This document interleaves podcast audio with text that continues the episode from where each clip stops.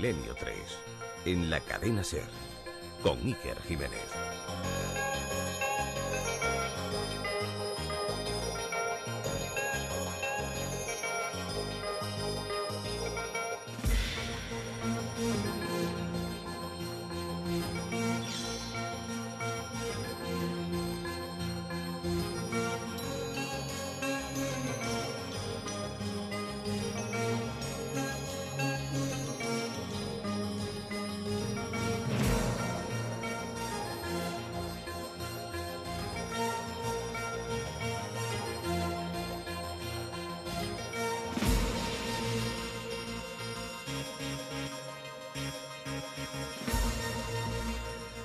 Buenas noches y bienvenidos una vez más a Milenio 3.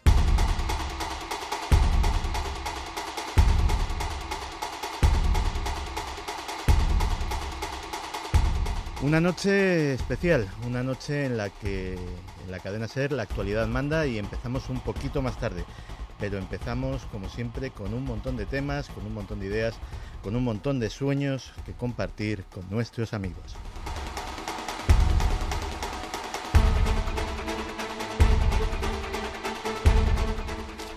Nos acompañan, como siempre, Noel Calero, al control de la nave del misterio, Fermín Agustí y una serie de amigos que nos van a traer unos temas fascinantes que seguro que os van a encantar.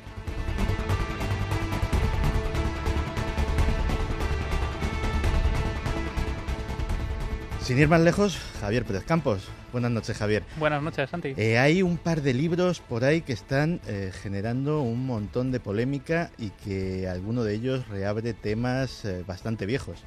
Sin duda. Otros, sin embargo, traen actualidad pura y dura. Uno de ellos es del Malaysian Airlines, que aporta unos datos sorprendentes y que analizaremos ahora, y otro, el de un caso que parecía ya prácticamente cerrado, aunque inconcluso, el del asesino del Zodíaco.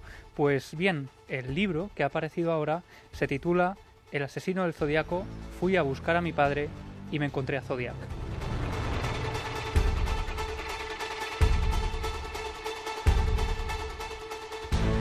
Si hay alguien en este país que conoce la historia oculta de la capital de España, que conoce sus entresijos, que conoce como nadie su topografía mágica, esa es Clara Taoces. Buenas noches, Clara. Muy buenas noches, ¿qué tal? Y nos vas a presentar, yo creo que de esa topografía mágica, uno de los sitios más visibles y a la vez más desconocidos que hay. Sí, es como si fuera un lugar eh, totalmente emblemático en medio de un, un, lugar privilegiado de Madrid y sin embargo ese conjunto eh, monumental eh, de la Plaza de Dalí parece a veces invisible. Parece invisible pero tiene muchas cosas para ver. Y esta noche, que me toca estar en este puesto, pues tenemos un hueco, que es mi hueco, mi hueco habitual, y he pensado, bueno, eh, ¿en quién podría suplirme? ¿Quién podría hacer de mí eh, y hacerlo mejor que yo, a ser posible? Y la respuesta era obvia, el maestro Enrique de Vicente. Buenas noches, Enrique. Muy buenas noches. Santi, encantado de estar contigo como comandante adjunto o comandante en funciones dirigiendo esta nave del misterio. Eh, vamos a hablar contigo, eh, por supuesto, eh, comentarás y compartirás tu sapiencia, eh, tu heterodoxia y tus conocimientos con nosotros, pero aparte de comentar todo lo que quieras, vamos a hablar tú y yo en concreto de algo que parece en principio muy frívolo, muy bizarro, muy extraño, y que sin embargo tiene un gran trasfondo, ni más ni menos que un apocalipsis zombie. Bueno, pues sí, eso es lo que dice eh, un informe que se ha revelado esta misma semana acerca de unos ejercicios realizados por eh, grupos del ejército norteamericano en 2011, eh, pero esa metáfora de los zombies esconde algo más. Realmente no es sino uno de los muchos informes todos eh, secretos, pero que se han ido revelando durante los últimos años acerca de lo que podríamos llamar el fin de la civilización o el caos de la civilización, eh, o en este caso el derrumbe del imperio americano y cómo luchar dentro del propio territorio americano, incluyendo la utilización de armas nucleares tácticas contra los zombies. ¿Y quiénes son los zombies? Pues a, a lo mejor yo pienso que los zombies somos todos que estamos dormidos, que estamos atontados y que de repente empiezan a despertar y a rebelarse contra los que han estado mintiendo. O los zombies, acaso a lo mejor son los hambrientos, las masas hambrientas que van a ir creciendo cada vez más. Pues vamos a ver quiénes son los zombies y esta es parte, una parte solo del menú que tenemos para vosotros esta noche.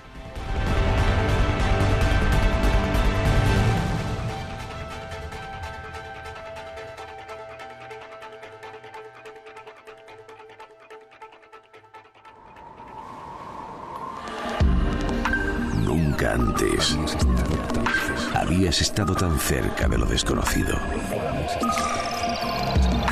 Milenio 3. Cadena Ser.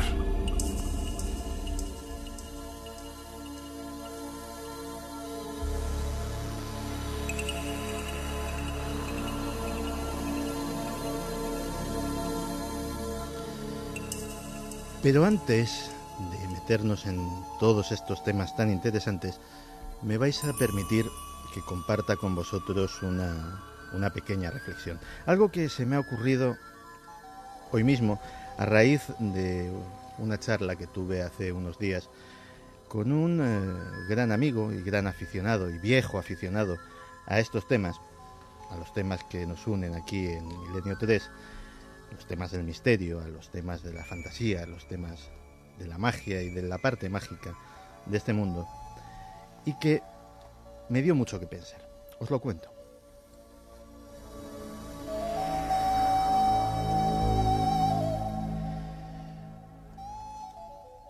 Estábamos hablando, como siempre, que nos reunimos, pues de estos temas extraños que nos gustan a vosotros y a nosotros, y le noté, le noté cambiado, le noté eh, con lo que podríamos llamar una especie de crisis de fe.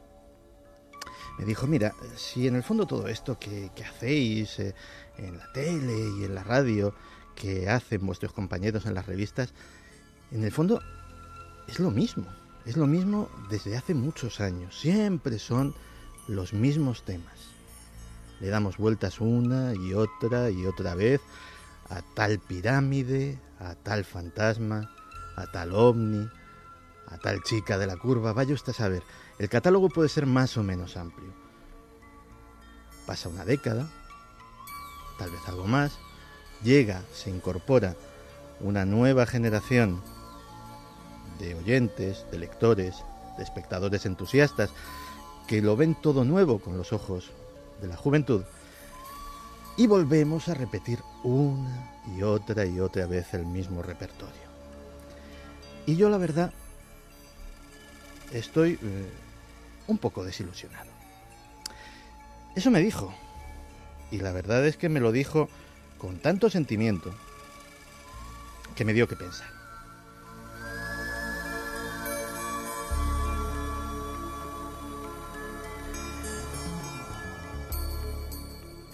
Y me dio de pensar hasta el punto de que durante unos instantes, durante unos minutos, incluso durante unas horas, me contagió en cierta medida esa desesperanza. Afortunadamente, buena parte de mi trabajo, de ese que no se ve, que no sale a la luz, consiste en buscar noticias, en recopilar temas. Y entonces topé con algo que puede resultar banal, pero os lo voy a contar. Existe en YouTube un canal que se llama WebDriver Torso. Es un nombre peculiar. Y más peculiar es el contenido del canal, porque si os acercáis allí podréis ver la friolera de 77.000 vídeos de 11 segundos exactos en los que solamente hay dos elementos, que se repiten en las más variadas, en todas las posibles variaciones posibles.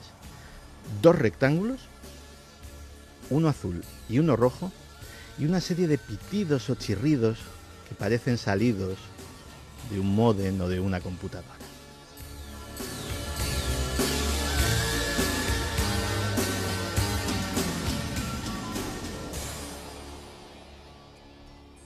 ...77.000 vídeos... ...miles y miles de visitas... ...y un misterio... ...y un misterio nuevo... Hay mucha gente en internet, hay mucha gente en los foros, hay mucha gente preguntándose qué es esto, si son mensajes secretos, si es una forma de comunicación de algún servicio de inteligencia o de alguna organización terrorista, si son formas, como algunos dicen, de los círculos de las cosechas que tienen los extraterrestres, vaya usted a saber, de comunicarse con nosotros, si es una simple broma o algún tipo operación viral para confundir o para, quién sabe, vender algo. Da igual. Esos 77.000 vídeos extraños, inexplicables, cuya explicación racional probablemente no lleguemos a obtener nunca como de tantos otros misterios, es un misterio nuevo. Y todos los días, de todas las semanas, de todos los años, hay misterios nuevos. Incluso los misterios que no son nuevos. Cada generación de investigadores, cada persona, cada aficionado, cada uno de vosotros, que según nos está escuchando aquí en la radio, tiene la pantalla del ordenador o del tablet al lado y automáticamente lo busca como estáis buscando ahora mismo lo del WebDriver Torso, que lo sé yo, y hace su pequeña investigación, saca sus nuevas conclusiones ve el misterio con nuevos ojos. Y ese es el espíritu que siempre hemos querido transmitiros aquí.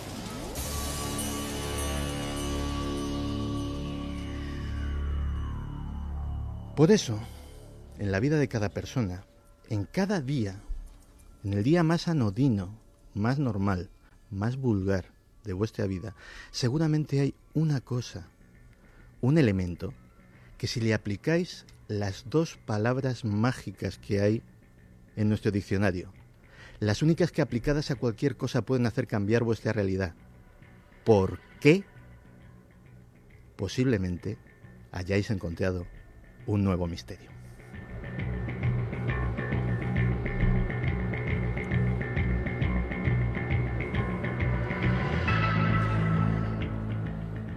Y bueno, un nuevo misterio Javi, fue eh, la desaparición del avión de Malaysian Airlines.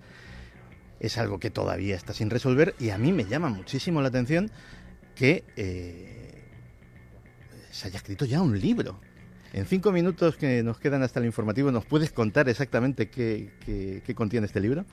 Pues sí, muy rápidamente. Este libro ha salido a la venta esta semana en Australia y en él aparte de detallarse las causas aparentes del accidente, la desaparición desde eh, que ocurrió hace unos tres meses, eh, pues relata las teorías que, este personaje, este escritor, eh, pues saca a la luz, ¿no?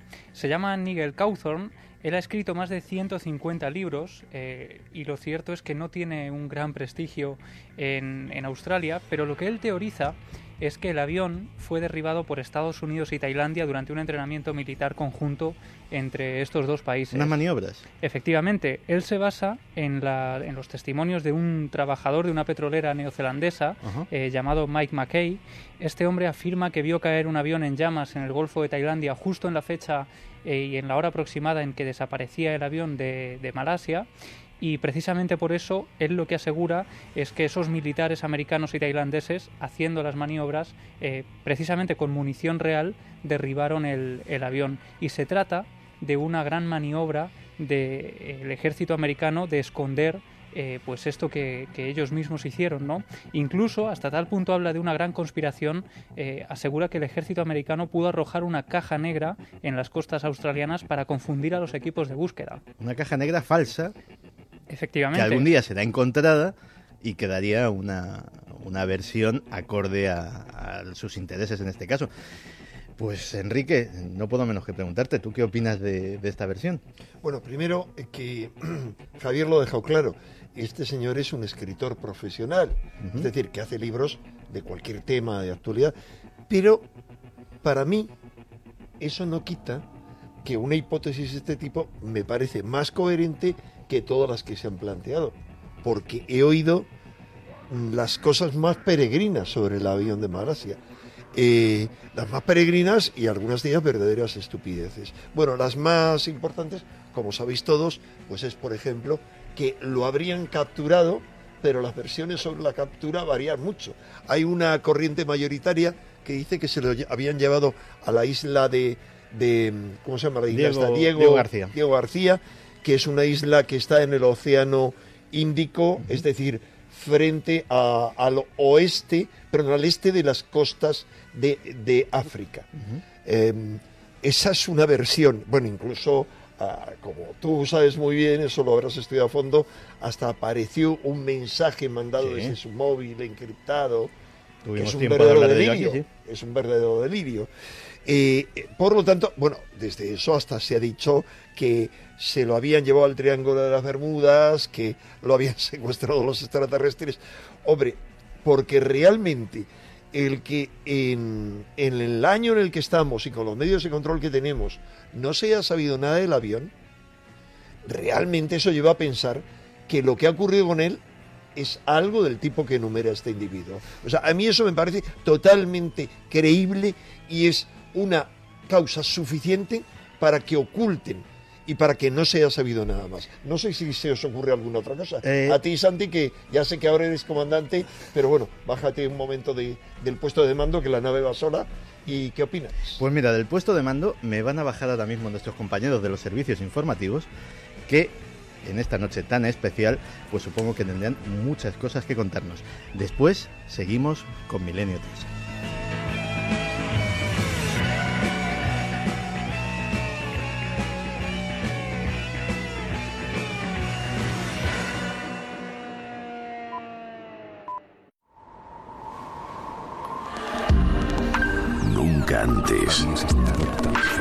Habías estado tan cerca de lo desconocido. Milenio 3. Cadena Ser.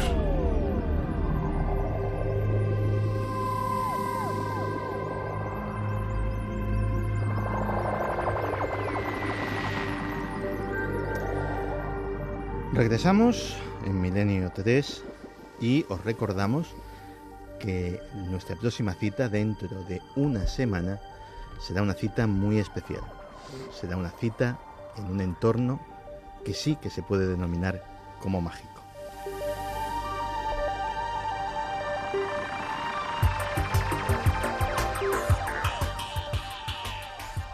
Nos marchamos, nos marchamos a Mérida. Nos eh, vamos, eh, todo el equipo de Milenio 3, al anfiteatro romano a vivir una experiencia inolvidable. Eh, no, no me olvido de todos los que no habéis podido acompañarnos, pero os prometo que en algún momento de la temporada que viene habrá una gran ocasión para que nos veamos todos las caras.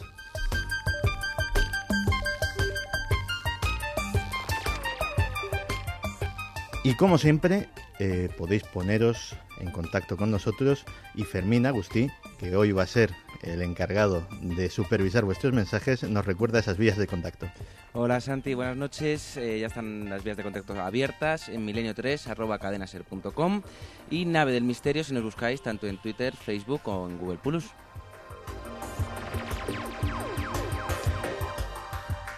Pues ahí estamos esperando vuestros comentarios. El siguiente tema de esta noche empieza, empieza realmente en un sitio que a los periodistas nos es muy querido. Empieza en la redacción de un periódico.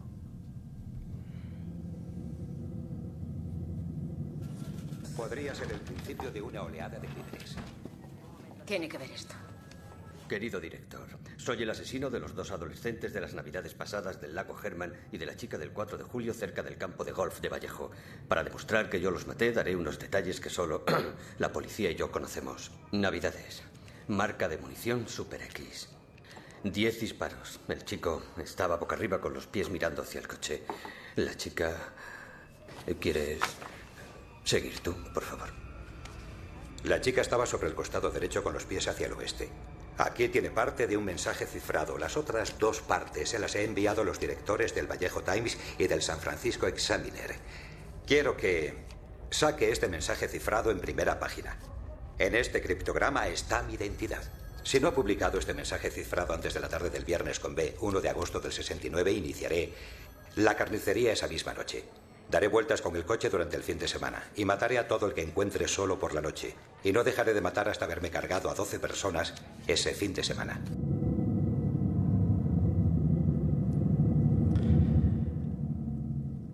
La California de finales de los años 60 era un lugar idílico, era la cuna del movimiento hippie y allí se estaba cambiando la historia cultural del mundo. Una revolución de música, de paz, de amor, también de experimentación con sustancias psicodélicas. Pero en aquel paraíso había serpientes. Había serpientes como Charles Manson. Y había serpientes como el asesino del zodiaco.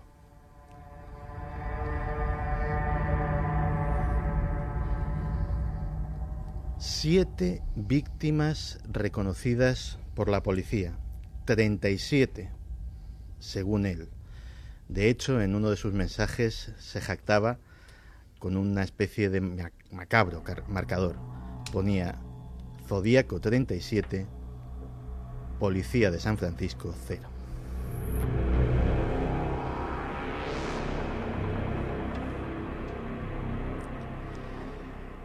Algunas víctimas, como Kathleen Jones, que se pudo arrojar en marcha desde el coche abrazando a su bebé para salvarse en última instancia, sobrevivieron a su ataque y lo describieron como un hombre blanco, corpulento. El FBI además añadía que poseía una gran inteligencia y que tenía que ser militar o experto en criptografía de alguna forma.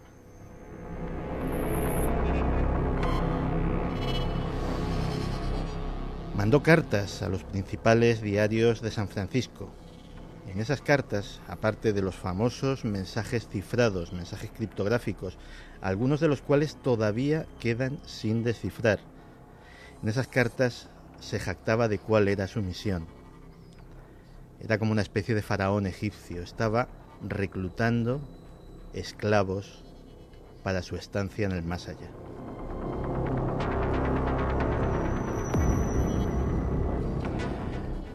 Incluso es posible que tengamos su voz.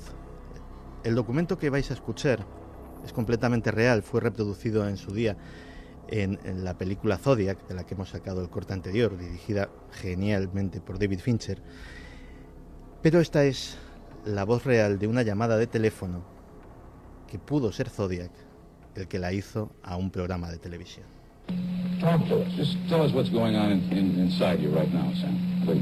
I have headaches. Right. How long have you had those headaches, Sam? In a long time? Está hablando con un famoso abogado californiano, Melvin Belly, a quien pidió que estuviese allí en el programa para pedirle consejo. Decía que tenía problemas de salud, que le dolía la cabeza. Nunca se pudo confirmar si realmente esta voz era la de Zodiac o no. Se dijo que podía ser un enfermo mental que había usado el teléfono y la emisora de televisión pues para aumentar su delirio. Esta es la historia hasta aquí. De hecho, el que quiera saber algo más, hay un magnífico reportaje en la web ikerjiménez.com escrito por un jovencísimo, porque en aquella época tendrías muy pocos años, ¿no, Javier? Muy poco, no recuerdo, no quiero recordar cuándo, cuándo fue, pero sí es cierto que es una historia que a mí me fascinó, precisamente también porque por aquella época yo andaba estudiando también periodismo, historia del periodismo eh, pues eh, universal, y en esa asignatura eh, cuadraba perfectamente esta película porque tenía todos los tintes del nacimiento de la televisión, de cómo fue eclipsada eh, la prensa, eh, las batallas entre los periódicos y cómo de repente no se sabe muy bien si la prensa se nutrió de estos crímenes o este criminal se nutrió de la prensa. Eh, se ha dicho que Zodiac, que el asesino del Zodíaco es una especie, sería el Jack el destripador del siglo XX. ¿Es exagerado? Bueno, podría serlo perfectamente, precisamente porque eh, nunca se descubrió su identidad, aunque se barajaron varios nombres, se investigaron hasta más de 2.500 personas, eh, se analizaron todo tipo de pruebas, Hubo incluso ciudades con toques de queda que a las 10 de la noche todo el mundo volvía a sus casas y no salía hasta por la mañana porque en los primeros crímenes él actuaba durante la noche. Y es cierto que cundió el pánico en pleno siglo XX y se comparó con, el, con Jack el Destripador por esas cartas que él enviaba a la prensa jactándose de ser superior a, esos miembros de la policía. Y de repente me vienes contando una cosa que parece casi el, el- casi el principio de un chiste. Fui a buscar a mi padre y me encontré con Zodiac. ¿Qué es esto? Pues esto es un libro que se ha publicado ahora en Estados Unidos, lo ha publicado Gary Stewart, un ingeniero eléctrico que trabaja en una empresa petrolera de Luisiana, y él asegura que su padre es Zodiac. De hecho, el título del libro, como mencionábamos, es El animal más peligroso de todos, buscando a mi padre y encontrando al asesino del zodiaco. Y su historia es la siguiente. Él es un, era un niño adoptado, no sabía quiénes eran sus verdaderos padres hasta el año 2002. Es entonces cuando él tiene 40 años aproximadamente y recibe la llamada de una mujer llamada Judy Chandler que dice ser su madre. Le pide conocerlo y entonces él eh, viaja hasta San Francisco con su hijo Zack para ver quién es esta mujer e intrigado por saber quiénes son sus auténticos padres. Cuando él llega allí se encuentra una mujer mayor, una mujer que empieza a contarle su vida, le cuenta muy apenada que, él- que ella nunca quiso abandonarle, que fue su padre el que, el que lo dejó y el que hizo que durante el resto de su vida estuvieran separados. Él empieza entonces a preguntarle por ese padre y ella le cuenta que ese hombre llamado Earl Van Best era un hombre eh, mayor, ella tenía 14 años cuando se queda embarazada de este chico, de Gary Stewart, de su hijo, y entonces este hombre, Earl Van Best, se ve envuelto en una eh, auténtica polémica muy famosa en Estados Unidos eh, por eh, ese escándalo sexual, ¿no? Se le acusó de corrupción de menores, fue acusado también de violación. De hecho, hay imágenes en- de informativos del año 62 donde ocurrieron los juicios y se ve a este hombre y le cuenta pues que todo esto hizo que ella tuviera que abandonar a este hombre. El hombre, eh, atormentado porque había sido abandonado por esta mujer, se marcha a la ciudad de Baton Rouge, se va con su hijo, se lleva a su hijo eh, con él y entonces lo abandona en una iglesia, lo deja a las puertas de una iglesia sin saber su madre dónde estaba ese niño. Y a partir de ahí es cuando se inicia esta investigación.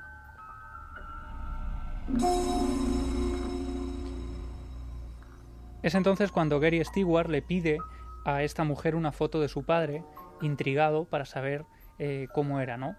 Ella le entrega una vieja foto, se ve un hombre con gafas, con el pelo muy corto, y él se la lleva, se la lleva y la guarda en su despacho.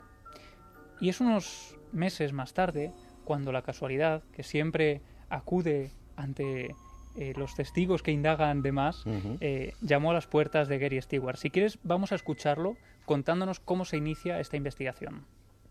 The wanted poster from 1969. El cartel de Se Busca de 1969 del Departamento de Policía de San Francisco aparece en pantalla y mi corazón se para. Y creo que dejé escapar un grito muy audible y mi hijo, Zack, entra en la habitación, me mira y dice, oye papá, ese eres tú.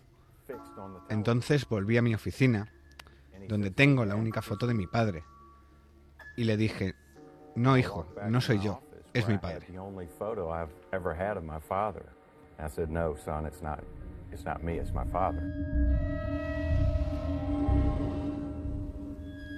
Entonces resulta que este señor coge y da, por casualidad, con el retrato robot que se hizo de los eh, con los testimonios de los supervivientes de los ataques del asesino del Zodíaco. Y se encuentra con su propio reflejo en ese retrato robot. Así es, y de hecho, eh, Santi, el, sa- el- el parecido es más que sorprendente. Quizás sería la prueba más evidente de ese supuesto parentesco, porque cualquiera puede hacer la prueba, incluso seguro que Guillermo y Diego en redes sociales están volcando ahora mismo esas fotografías y esa comparativa con el cartel de Se Busca que circuló por San Francisco en los años en el año 69 y es ese detalle el que le lleva a indagar algo que parecería una casualidad, que quizá en manos de cualquier otra persona se quedaría en una anécdota, pues en él eh, supone el inicio de un chispazo que da lugar a una investigación de más de 10 años.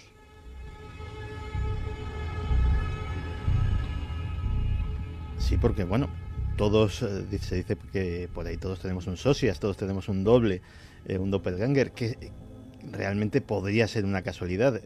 Eh, no creo que sea simplemente eso lo que le haya hecho escribir un libro en el que afirma que Zodiac es su padre. Claro, ese fue el detonante, pero como decía, durante 10 años él estuvo indagando, buscando en las pruebas policiales, incluso eh, buscando en la letra de su padre para compararla con los criptogramas y con las cartas que Zodiac envió a la prensa, y es a partir de ahí cuando él va tejiendo eh, esa teoría que va conduciéndole a una incómoda respuesta que para él, decía, ojalá hubiera sido negativa.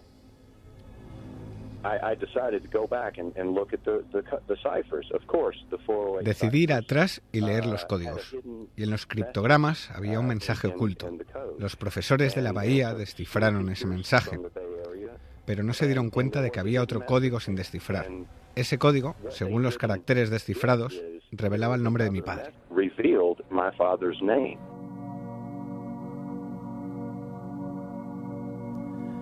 De hecho, si no recuerdo mal, en uno de los mensajes descifrados había una serie de caracteres, no recuerdo si eran 30 o 37, que eh, parecían un galimatías sin sentido si se seguía la misma, cable, la misma clave. De hecho, era eh, en ese mensaje precisamente donde decía aquello de que estaba buscando eh, seguidores y esclavos para torturarlos en el más allá y que les sirvieran, etcétera, etcétera. Pero de repente aparecen esos 30 caracteres extraños que no parecen encajar. ¿Se está refiriendo a eso? No, no concretamente a esos, sino al criptograma de los, eh, no sé si son 340 caracteres. El último. Que es el último, que fue indescifrable y que todavía hoy sigue sin, sin eh, tener un mensaje claro, ¿no? Ese mensaje en el que, del que tú hablabas es en el que decía también que él eh, mataba personas porque matar animales le aburría y porque el hombre era el animal más peligroso de todos. Precisamente esa frase es la que lleva el título del libro. Pero eh, este hombre, Gary Stewart, no se queda ahí.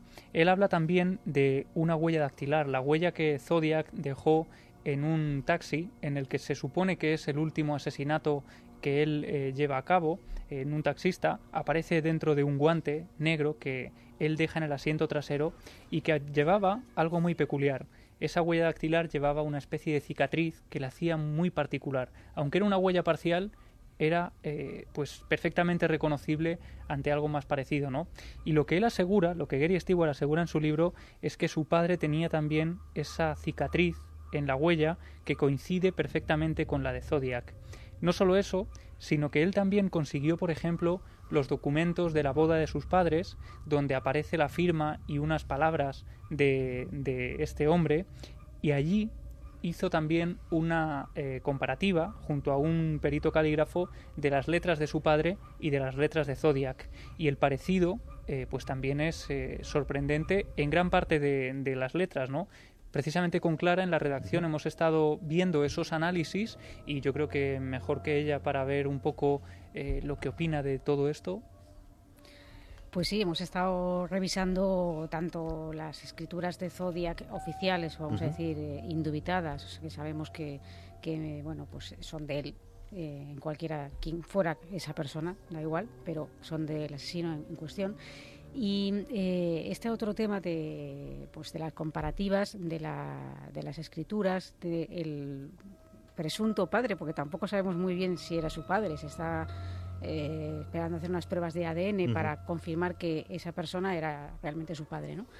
Y, bueno, pues eh, con estos datos, bueno, la verdad es que hay algunas, en lo que yo he podido observar, hay algunas letras muy similares. Lo que pasa es que, claro, yo desconozco el estudio completo eh, en lo que se basa este, esa información. Ahí realmente se reproducen tres tres eh, como tres documentos y en dos de ellos están las comparativas de determinadas letras y sí que tienen cierta similitud. Luego hay otra cosa que para mí está un poco cogida con pinzas, ¿no?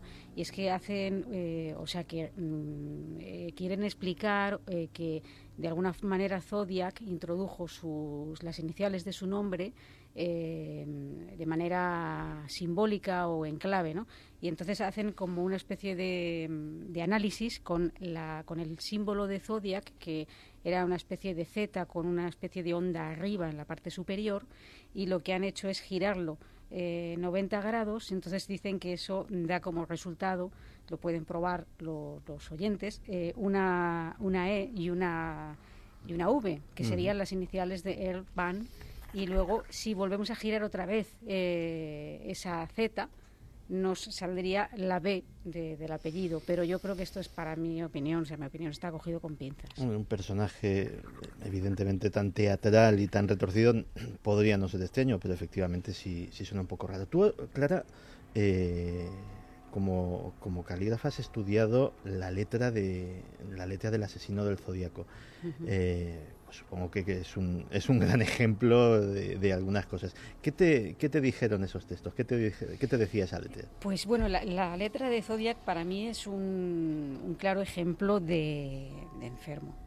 O sea, tengo que decir, es una letra, una escritura que si eh, los oyentes pues toman la molestia de, mirar un poco en internet la van a encontrar. Incluso es posible que hayan colgado tanto Guillermo León como, como Diego Marañón y la, en estos momentos la puedan estar viendo ahí en las redes sociales, ¿no? pero eh, les va a llamar la atención en algunos aspectos la claridad con la que está escrita, eh, el, aparente orden, la monotonía y es decir, parece una cosa hecha casi como con una plantilla. Esto a priori en los mitos grafológicos la gente piensa que esas escrituras cuanto más claras, más bonitas o más eh, ordenadas y legibles, pues mejor es la persona. Esto es una, creencia antigua que se tiene eh, y realmente no es así. Es decir, las escrituras cuanto más monótonas eh, y que vemos un, como una persona que intenta controlar las emociones hasta tal punto que cuando llega un momento que esas emociones se disparan, lo hacen de la peor forma. Y este puede ser el caso de Zodiac.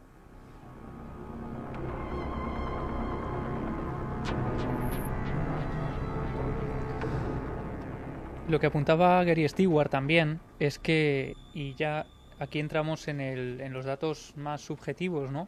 Él decía, por ejemplo, que la mayoría de las víctimas descubrió que se parecían a, a, su madre, a Judith Chandler, a la mujer que lo abandonó, y que esto precisamente pues también podría ser un indicio. De hecho, eh, la policía de San Francisco pronto se dio cuenta de que algunos de los hombres que acompañaban a las mujeres eh, que habían intentado eh, ser asesinados eh, habían sobrevivido.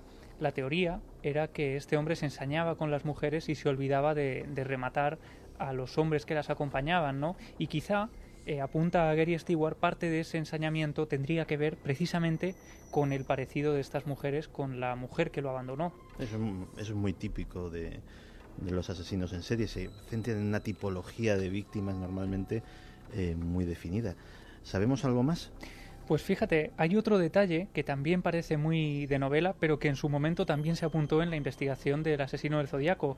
Darlene Ferrin, una de las víctimas que aparece en ese descampado, eh, en teoría se, se, habló de que podía conocer al asesino que acabó con su vida y pronto se habló también de que Darlene Ferrin podía haber pertenecido a una secta satánica y haberlo conocido de, de ese ambiente. Pues bien, ahora también se habla se habló en su día de que Zodiac estaba en esa secta y ahora se habla de que el padre de, Van Best, el supuesto asesino del Zodíaco, había sido pastor metodista en Tokio, llegó a conocer al emperador de Japón, trabajó durante la guerra descifrando códigos e inculcó eh, todo este conocimiento en su hijo, en el supuesto nuevo asesino del Zodíaco.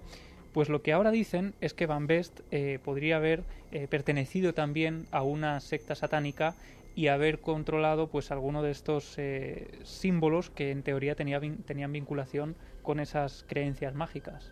Eh, te quería preguntar, Javier, si esa secta es el proceso de proceso. Es una de las teorías también. Es, una, eh, es que, mm, como tú sabes muy bien, Santi, porque aunque él esté aquí de comandante, pues es autor, entre otros muchos libros, de un libro sobre satanismo eh, dentro de, una, de una colección. Em, y eh, tú sabes muy bien que desde el principio se asoció al asesino del zodíaco con gente del entorno, más que de gente relacionada con Manson, pero en cuanto a que Manson se suponía algo por parte de algunos que había estado relacionado con el proceso. No sé si nos puedes, porque de verdad yo no me acuerdo muy bien de qué iba lo del proceso, pero era una historia fascinante. Si nos puedes sintetizar de qué iba lo del proceso. Eh, recuerdo que la relación con Manson era a través de uno de sus, eh, no sé si llamarlo seguidor o acólito, porque eh, tenían casi un estatus de igualdad dentro de la familia Manson que se llamaba Bobby Busoleil. Sí. Eh, Bobby Busoleil eh, sí efectivamente perteneció al proceso y de hecho eh, siempre, se, siempre se dijo que, el proceso era uno de los intentos de sabotear desde dentro, era una operación, formaba parte de la, de la operación Cointelpro, formaba es parte... militar y de inteligencia. Es que iba por ahí, porque fíjate que todo encaja. Es decir, las preguntas que yo te quería hacer, Javier, eran, primero, si había alguna relación con el proceso y segundo, con una operación de inteligencia, porque, porque tú sabes, eh, Santi, mejor que yo, que eh, el asesino del Zodíaco, pistas apuntaban a que podía haber sido parte de una, de una operación de inteligencia que se les hubiera ido de las manos. Sí, de hecho, eh, Enrique, el asunto, el marco temporal no es en absoluto, no es en absoluto casual. Es decir, eh, está documentado que el estallido de, la revolución hippie eh, molestó muchísimo en Washington y en los círculos de inteligencia. Más que nada porque eh, eso que parecía una cosa de, melenudos que se ponían flotes en el pelo y llevaban ropa más o menos extravagante, resultó que al final fue determinante para, para crear un clima de opinión a nivel nacional para que los Estados Unidos salieran de la guerra de Vietnam, por ejemplo. Es decir, los, los melenudos de California estaban influyendo muchísimo en la política nacional, o al menos en la, en la opinión pública. Entonces se montaron diversas operaciones, se, probaron diversas vías para dinamitar esta desde dentro. La más exitosa es, eh, fueron las drogas. La más exitosa fueron las drogas. Eh, había un individuo que se llamaba Stark, de apellido, no recuerdo el nombre de pila. Yo siempre le digo que el tiburón. Stark, Stark eh, que eh, era el capo, llamámoslo así, de lo que se llamó la mafia hippie, que se llamaban la Hermandad del Amor Eterno. Y que tú recordaste en un reciente programa de Cuarto Milenio que apareció luego apareció luego eh, implicado en el asesinato de Aldo Moro en Italia. O sea, de la marinera, detrás de lo cual estaba la operación Gladio, que eran los ejércitos secretos de la OTAN, para, para, para repeler cualquier infiltración comunista. Y detrás de la, logia P2. Y cuando el juez de instrucción italiano pues eh, lo fue a interrogar, llegaron un montón de señores de la embajada norteamericana diciendo que se lo llevaban porque ese señor trabajaba para la CIA desde hacía la intemerata de años. En fin, sigamos con el asesino de. Sí, perdón, me, me, he desviado con todo esto porque hay ahí toda una trama. Eh, quiero decir que la propia, la nueva iglesia de Satán eh, el que la dirigía era un, un, alto oficial de la inteligencia norteamericana, Tomás Aquino. Michael. Michael Aquino, perdón. Pues aquí también hay conspiración, la saca a la luz Gary Stewart, porque dice que en realidad este supuesto asesino del zodiaco, su nombre no es nada nuevo para las autoridades de San Francisco, que en su día empezaron a investigarlo, pero esa investigación cesó cuando se dieron cuenta de que uno de los inspectores que llevaba el, caso, Rotea Guilford, estaba casado con la primera mujer de este personaje. Y a partir de ahí deciden hacer la vista gorda y tacharlo de la lista de esos prácticamente 2.500 sospechosos que se barajaban a un principio. A mí lo que me ha sorprendido de esta noticia es que no es la primera vez que una persona sale a la luz publica un libro, un documental, diciendo que su padre era Zodiac. Ah, que hay muchos padres asesinos del Zodiaco por ahí sueltos. Es que por sorprendente que pueda parecer, y a mí me ha sorprendido al, buscar información, me he encontrado con varias personas que aseguraban que su padre era Zodiac. Una de ellas, por ejemplo, la última, la más reciente, en el año 2009, Débora Pérez, eh, decía que su padre, Guy Ward Hendrickson, un carpintero del condado de Orange, eh, que había fallecido con 26 años, había sido el asesino del zodiaco. Una cosa cogida con pinzas teniendo en cuenta también la edad de, esta persona. ella se basaba en una carta con faltas de ortografía, como las que escribía Zodiac de 1969, llegó a asegurar que su padre, echando la vista atrás, su padre le había llevado a algunos escenarios del crimen y ella había estado escondida en el coche mientras él perpetraba los crímenes y todo esto lo hizo en un lugar muy concreto, precisamente en la escalera del San Francisco Chronicle, es donde ella hizo estas declaraciones a la prensa eh, con una especie de arrepentimiento, con lágrimas en los ojos, con algo que los medios eh, tacharon de auténtico teatro, diciendo que quería corregir sus errores y quería que se supiera la verdad. Unos días después iba a sacar un documental contando toda esta historia. Pues vaya, parece que, que también hay como sucedió también con el caso de Jack el Destripador, es decir, los candidatos a, Destripador son unos cuantos. Sí, otro de ellos fue Steve Hodel, un miembro de la policía de Los Ángeles, que decía que su padre había sido periodista del San Francisco Chronicle en 1930. Esto tenía algo más de peso, en principio, hasta que uno continuaba leyendo el artículo y este hombre tachaba a su padre de ser también el asesino de la Dalia Negra y el asesino del lápiz de labios. Así que la lista para él era interminable. Pero, como te decía al principio, lo que me sorprende de todo esto es que, al contrario que en los casos anteriores, en este la policía de San Francisco se ha comprometido a aceptar esas pruebas y a revisar eh, pues esas, eh, esas muestras que tienen ahora y compararlas con las letras, las caligrafías y los datos que tienen del caso Zodiac para revisar todo y se han tomado en serio todo esto. De hecho, una cosa que sorprendió mucho es que eh, un caso absolutamente frío como era el, de, el del asesino del Zodiaco, en 2011 se reabrió. No se sabe muy bien por qué, en qué datos, pero decidieron reabrirlo y hicieron análisis genéticos. Existe ADN del asesino del zodiaco guardadito y quién sabe, podrían compararlo con, el de este señor y, ver si hay una coincidencia padre-hijo. Eso es lo que él decía, que está esperando también hacer esas, esos análisis de ADN, que la policía de San Francisco ya ha tomado muestras de ADN y bueno, pues quién sabe, ¿no? Eh, quizá algún día sepamos algo más. Todavía hay también cartas del asesino del zodiaco que no han salido a la luz. Pues la verdad es que es una, una historia fascinante. Probablemente eh, sea eh, del siglo XX una de las eh, historias de asesino en serie más extrañas, más rocambolescas, los mensajes en clave, los diferentes métodos, el anonimato, la publicidad en los periódicos yo creo que tenía todos los ingredientes para esa gran película que, se hizo y muchos más. De hecho, hay, hay una cosa que, que, solamente cuando te metes un poquito en el tema la sabes, que es que el asesino del zodíaco en teoría no desaparece en 1969. El Chronicle sigue recibiendo cartas que sospechan por la caligrafía, por la forma eh, que están redactadas, por una serie de detalles incluso que no se han dado a conocer, que siguen, eh, que siguen siendo suyas, incluso eh, quejándose de cosas banales, como el editorial de hoy era una porquería, como si se estuviera riendo constantemente de ellos y así durante toda la siguiente década, la década de los 70.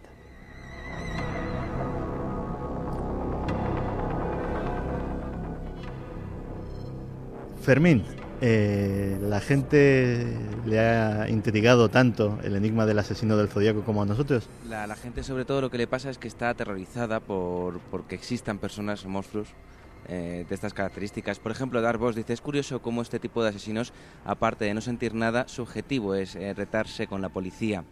Joe Ángel López dice: Eso sí que es un misterio de la humanidad, que existan monstruos como estos. Musol eh, dice, la locura individual puede amargar y atemorizar una sociedad. Es un fracaso porque ya de pequeño no se corrigió. Entidad oscura, tiene que ser terrible que un hijo descubra por sí mismo que su padre tiene un lado tan oscuro. Eh, Basni Ramos, eh, acerca de las fotos, habla, dice, espectacular parecido, solamente falla el pelo, el retrato tiene mayor calidad que la foto. Eh, Lucía Pinazo dice, pero si lo hacía por un rechazo sentimental, no es un psicópata, es un perturbado psicológico. Yo creo que no fue eso. María José Pulido, la inteligencia muy superior al resto hace que te aburras y des tramas como si de un teatro se tratase. Pues la verdad es que sí que es un, enigma del ser humano la existencia de estos monstruos, porque no se los puede llamar de otra manera. Y de unos monstruos reales, vamos a pasar a otros monstruos. Los monstruos que nosotros creíamos que eran ficticios, creíamos que era una cosa de pasárnoslo bien con las series de televisión, con los videojuegos, con las películas. Pero ahora parece que hay quien nos dice otra cosa.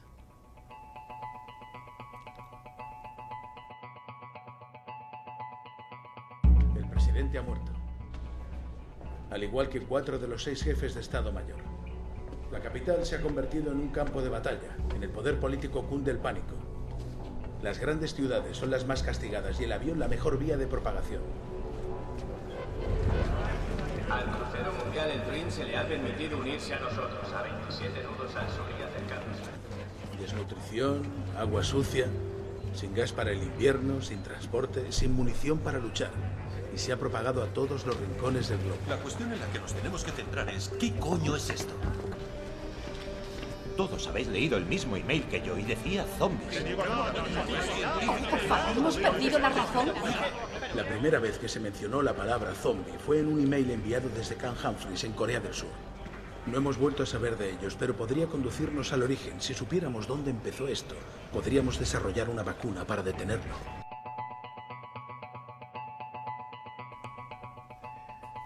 Pues ahí estaban los titulares de la semana pasada, unos titulares que mm, pues, llamaban muchísimo la atención.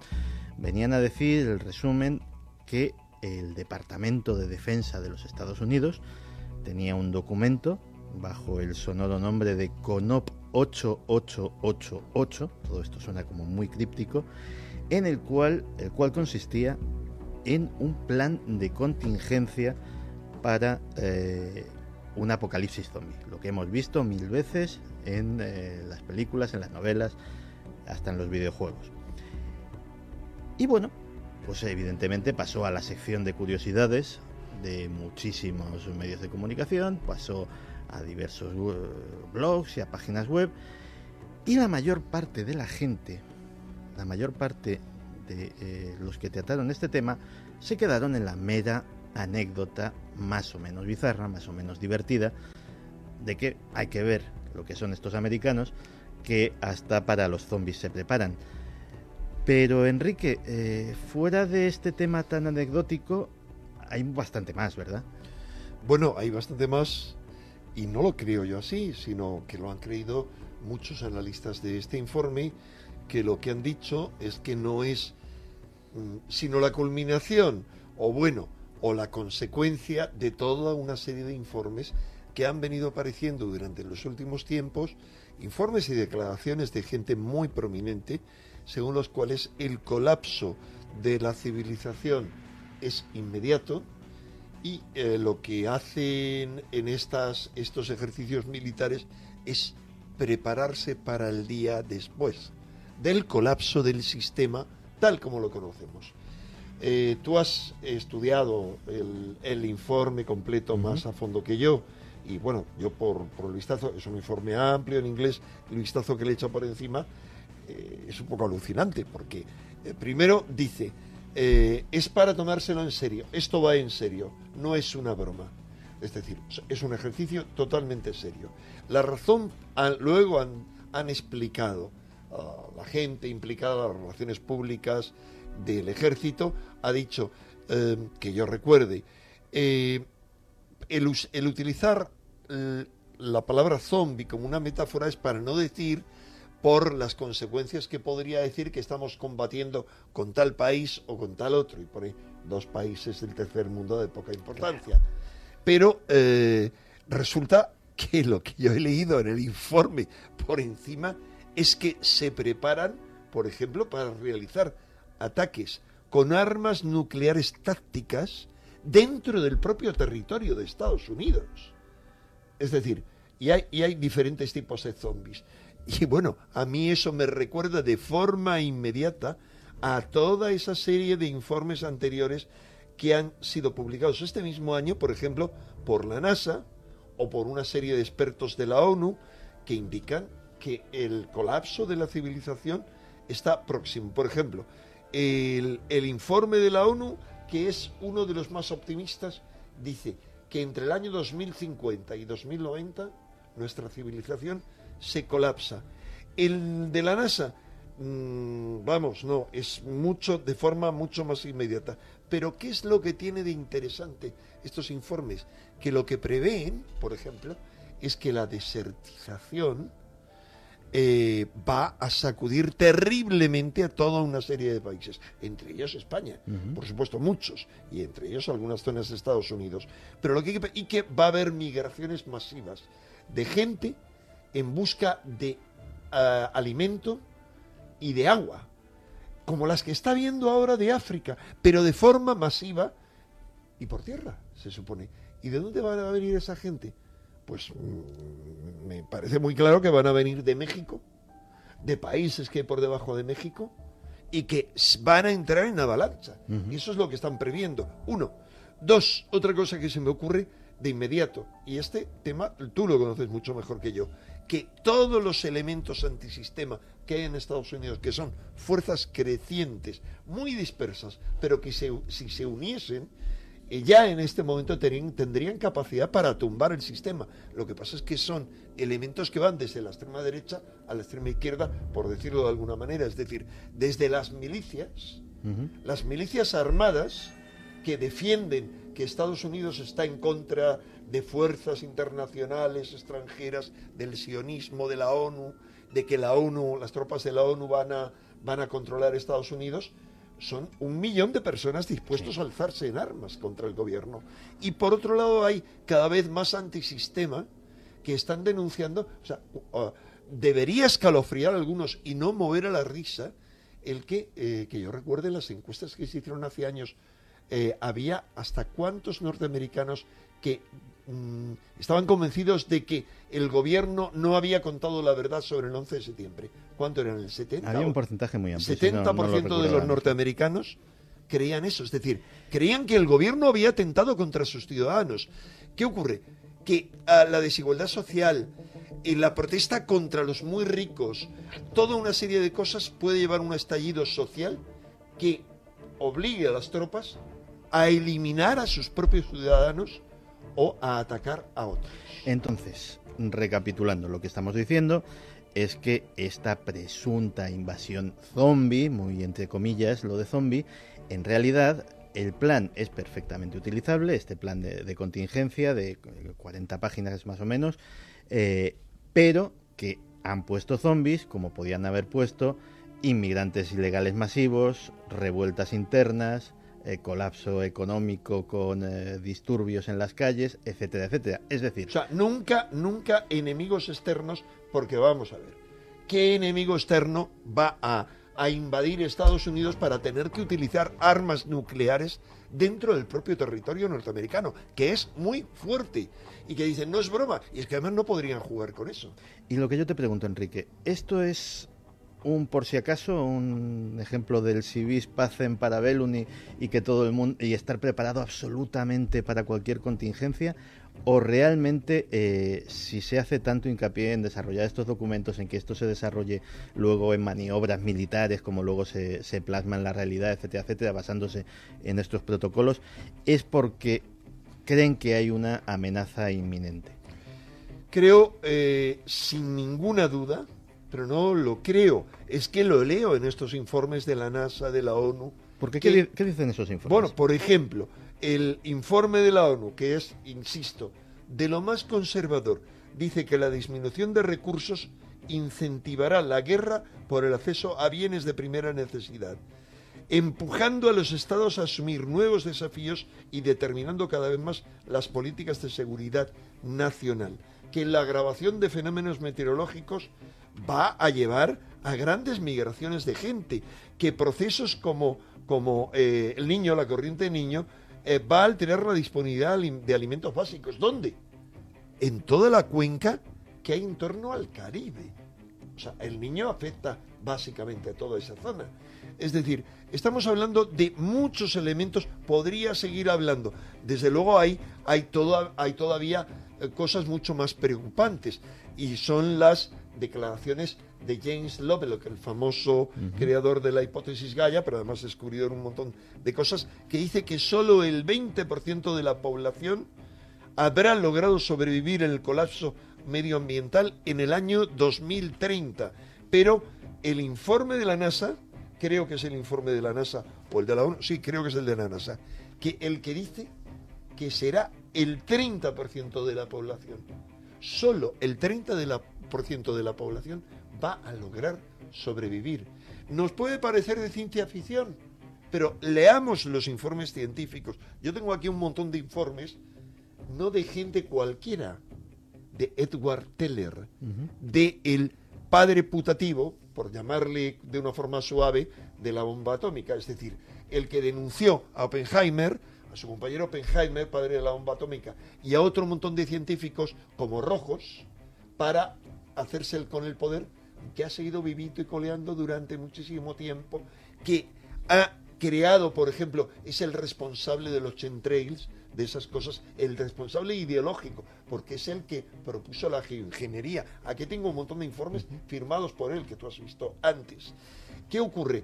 Que hay elementos como él que ya preveían todo eso, preveían que el derrumbe, o sea, que las consecuencias mm, tanto de la actividad solar, como ellos decían sobre todo, lo que se ha dicho que ahora fuera es el cambio climático por causas humanas.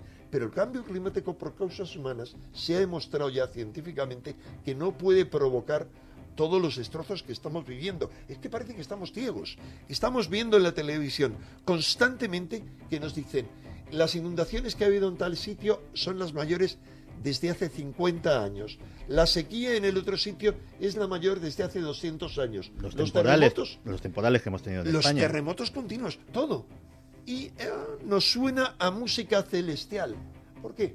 Porque todos vivimos de alguna manera en esa sintonía del disfruta de la vida, enjoy the life, mientras puedas. Esa es la, esa es la filosofía, la misma filosofía que inspiraba a los coetáneos de Noé, nos dice la Biblia, que disfrutaban y se reían en tanto Noé se preparaba para afrontar el diluvio. Esto no son las paridas que yo suelto siempre. No, son cosas que es necesario decir, ya que nadie las escucha, para prepararse. Y es lo que han dicho desde hace 30 años científicos rusos que atribuyen todo lo que está ocurriendo han demostrado que el cambio climático no es en la Tierra, es en todos los planetas del sistema solar. Las modificaciones que ha habido en todas las atmósferas son brutales y crecientes durante el último siglo. ¿Por qué? Porque han dicho estos científicos encabezados por el geofísico Dmitriev que eso se debe a que el sistema solar ha entrado en una zona de la galaxia de máximas alteraciones. Y él ha hecho, él con otros científicos, un amplio informe en el que dijo hace ya 20 años que la única forma para sobrevivir cualquier forma de vida era adaptarse al cambio creciente, que solo quienes se adaptaran sobrevivían. Hay gente muy extremista, pero en cualquier caso más despierta que la masa de zombies que somos el resto. Zombie, ahí está la palabra zombie. He dicho zombie por no decir borrego, pero hay gente que dice que estamos ante la sexta extinción, que ha habido otras cinco extinciones anteriores y que vamos a la sexta. Te voy a dar un, dato para que me lo valores, que sé que te va a encantar. Pero antes, eh, Javi me va a resolver una curiosidad. Porque Evidentemente parece que, lo que dice Enrique está claro, es decir, esto es una metáfora que se utiliza para que no cunda el pánico. Si a alguien le llega estos papeles a su, a su conocimiento, dice, bueno, pues sí, cosas de americanos y zombies, pues qué peliculeros esta gente. Pero ¿por qué no mm, extraterrestres o eh, un lagarto radioactivo de 30 metros en plan Godzilla? ¿Por qué zombies? Bueno, yo no creo que sea casualidad. Precisamente todos habremos visto películas, series de zombies y sabemos que el zombie solitario no es peligroso. Sin embargo, la manada de los zombies, la horda de zombies, es la que puede provocar el auténtico caos. Y quizá por eso ahí se hable de zombies. El zombie representa lo peor del ser humano, el aborregamiento, la alienación, el buscar eh, el puro alimento cueste lo que cueste y precisamente por eso hay filósofos, sociólogos que han investigado por qué en tiempos de crisis la, literatura zombie, las películas de zombies eh, se ponen de moda y se convierten en, auténticas superproducciones. Y es completamente cierto y nunca había caído en ello. Pero el otro boom eh, del mundo zombie fue precisamente en, a principios de la década de los 70, en plena crisis del petróleo, cuando parecía que todo cuando parecía otra vez que todo el sistema económico se iba a venir abajo y se pasó muy mal eh, en los años 73, 74 y 75, pues también empiezan a surgir películas, novelas, etcétera, etcétera, de zombies. Y me dices que eso no es casual. No, no, no es casual. Eh, sociólogos, por ejemplo, Jorge Fernández, en su libro Filosofía Zombie, habla de cómo, eh, por ejemplo, la película de la Noche de los Muertos Vivientes es un reflejo de la guerra de Vietnam recoge declaraciones de George Romero, el padre del mundo zombie en el cine, que dice todas mis películas de zombies han surgido a partir de ideas al observar lo que está ocurriendo a nivel cultural o político en el momento en el que la película se está rodando. Y recoge varios eh, ejemplos, como por ejemplo la película Zombie, donde el escenario principal es un centro comercial lleno de zombies, eh, es una película reflejo del consumismo exacerbado. Eh, el abuso del poder, por ejemplo, aparece en el Día de los Muertos, donde un grupo de científicos eh, se refugian junto a otro grupo eh, de militares en una antigua instalación política y surgen allí todo tipo de problemas y conflictos entre los científicos y, y esos militares. Hablan, por ejemplo, también de cómo en la Tierra de los Muertos Vivientes, en la que un grupo de ricos construye un enorme edificio en el que viven tranquilamente, mientras abajo en la ciudad eh, todos viven en un caos perpetuo, eh, la gente que no tiene dinero eh, constantemente está luchando contra esos zombies, pues es un ejemplo, por ejemplo, valga la redundancia, de la diferencia de clases. Y el más latente fue una serie que se llamó Dead Set, en la que una especie de virus se expandía por todo el mundo, todo el mundo se convertía en zombies, excepto... Los concursantes de un reality show. Un reality show eh, muy famoso, eh, que se quedaban dentro de una casa encerrados y eran los únicos supervivientes. Y las escenas que aparecían y que recibieron grandes críticas eran las de algunos zombies pegados a la pantalla del televisor. Pues te voy a dar ese dato, Enrique, para que me lo valores muy brevemente, porque me interesa mucho saber eh, si los oyentes piensan que nos hemos vuelto locos con esto de los zombies o, realmente eh, qué opinan.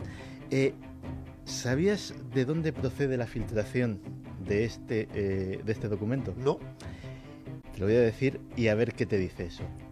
la filtración, que no está en filtración porque la han publicado oficialmente, está en la revista Foreign Affairs. Ah, ah, sí, yo había visto que, pero no sabía que era la filtración, sino que lo había publicado. Era la fuente, era la fuente. Eh, pero bueno, eso es muy sospechoso. La revista Asuntos Internacionales tú conoces su por eso, por eso quiero que, me lo valores y, que, nos cuentes a, todos a lo mí me interesa, eh, perdóname porque el experto eres tú, ¿Qué significa la revista Foreign Affairs? Pues básicamente es una, es una revista que es el órgano oficial del Consejo de Relaciones Internacionales. que es el, el, el Bilderberg norteamericano. Exactamente y que eh, básicamente eh, esa revista es casi una especie de oráculo extraoficial de lo que va a suceder en el mundo en los próximos meses.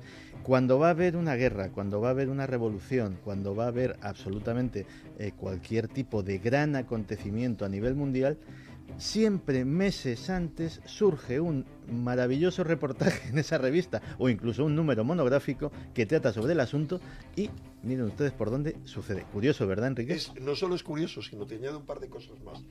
Eh, Foreign Affairs ha apuntado eh, eh, a, dos, a dos de los tipos de zombies que para mí me parece que están incluidos en este estudio, porque el estudio es muy divertido digamos, habla desde que hay zombies vegetarianos, es una forma de que entiendan los cadetes a qué se están refiriendo. Para mí, de alguna manera, son palabras en clave. Es decir, cuando dicen zombie vegetariano eh, o un zombie de pollo. Bueno, eso, Por ejemplo. eso es una de las cosas eh, que más me ha llamado la atención del informe y, es, y está basada en la realidad. El, el, escenario este hipotético novelesco que nos plantean dice que la invasión zombie, que la, eh, el virus zombie lo expanden los poros. El virus, es que eso es interesante. Luego, luego te diré por qué, por eh, el, el, dato absolutamente increíble, que luego lo he contestado y resulta que es verdad. En las grandes eh, granjas ponedoras de los Estados Unidos, resulta que cuando las gallinas cumplen su ciclo vital, eh, las atontan con eh, monóxido de carbono, cuando ya no se ponen huevos, cuando ya son gallinas viejas, cogen pues toda una partida, la atontan con, ese gas y las entierran vivas. Es una práctica extremadamente cruel y que en este documento se apunta como origen de la infección. Yo no conocía eso, pero la verdad es que en un mundo eh, donde somos capaces de a unos animales que los hemos tenido en muy malas condiciones, Vamos, trabajando para malas nosotros. condiciones no, en campos de concentración, no solo a las gallinas, sino eh, es importante decir esto porque estamos haciendo tales atrocidades contra la tierra como ha dicho Lovelock, la venganza de Gaia está llegando hace tiempo. Y en cuanto a todo lo que comemos, tenemos que ser consciente de que es el producto de campos de concentración y exterminio donde todos los animalitos pasan toda su vida en unas condiciones peores que el peor de los campos de concentración humanos que ha habido en la historia. Fermín, muy brevemente, en este minuto que nos queda, ¿qué, qué opinan? ¿Nos hemos vuelto locos? Eh, Rubén Soto dice, mi pregunta es, ¿ya habrán realizado alguna prueba? María José Pulido, ¿se mandan indirectas a la población a través de series y cine? Lucía Pinazo, si tienen una cámara en el Ártico con semillas por si sucede un apocalipsis, es porque saben que va a pasar. Pues la, ver- Así es. la verdad es que eh, hablamos hace, hace unos meses aquí también sobre esa posibilidad del colapso de la civilización y, es inquietante. Es inquietante que cada vez van surgiendo más pistas, más indicios y a veces pienso que esta humanidad tiene una cosa que se llama atracción por el vacío. Que nos asomamos al precipicio y cuanto más nos asomamos, más ganas tenemos de arrojarnos a él. Así que espero que cunda la sensatez y que ese precipicio no nos trague. ¿Tú, tú crees? Es que resulta que si están hablando de zombies es falta de conciencia total, que es lo que domina este momento y este mundo. Bueno, pues eh, en la próxima hora tendremos unos temas un poquito, un poquito más luminosos y eh, un montón de sorpresas. Alguna, alguna muy, muy, muy sorprendente y que tiene que ver con un querido compañero de este programa.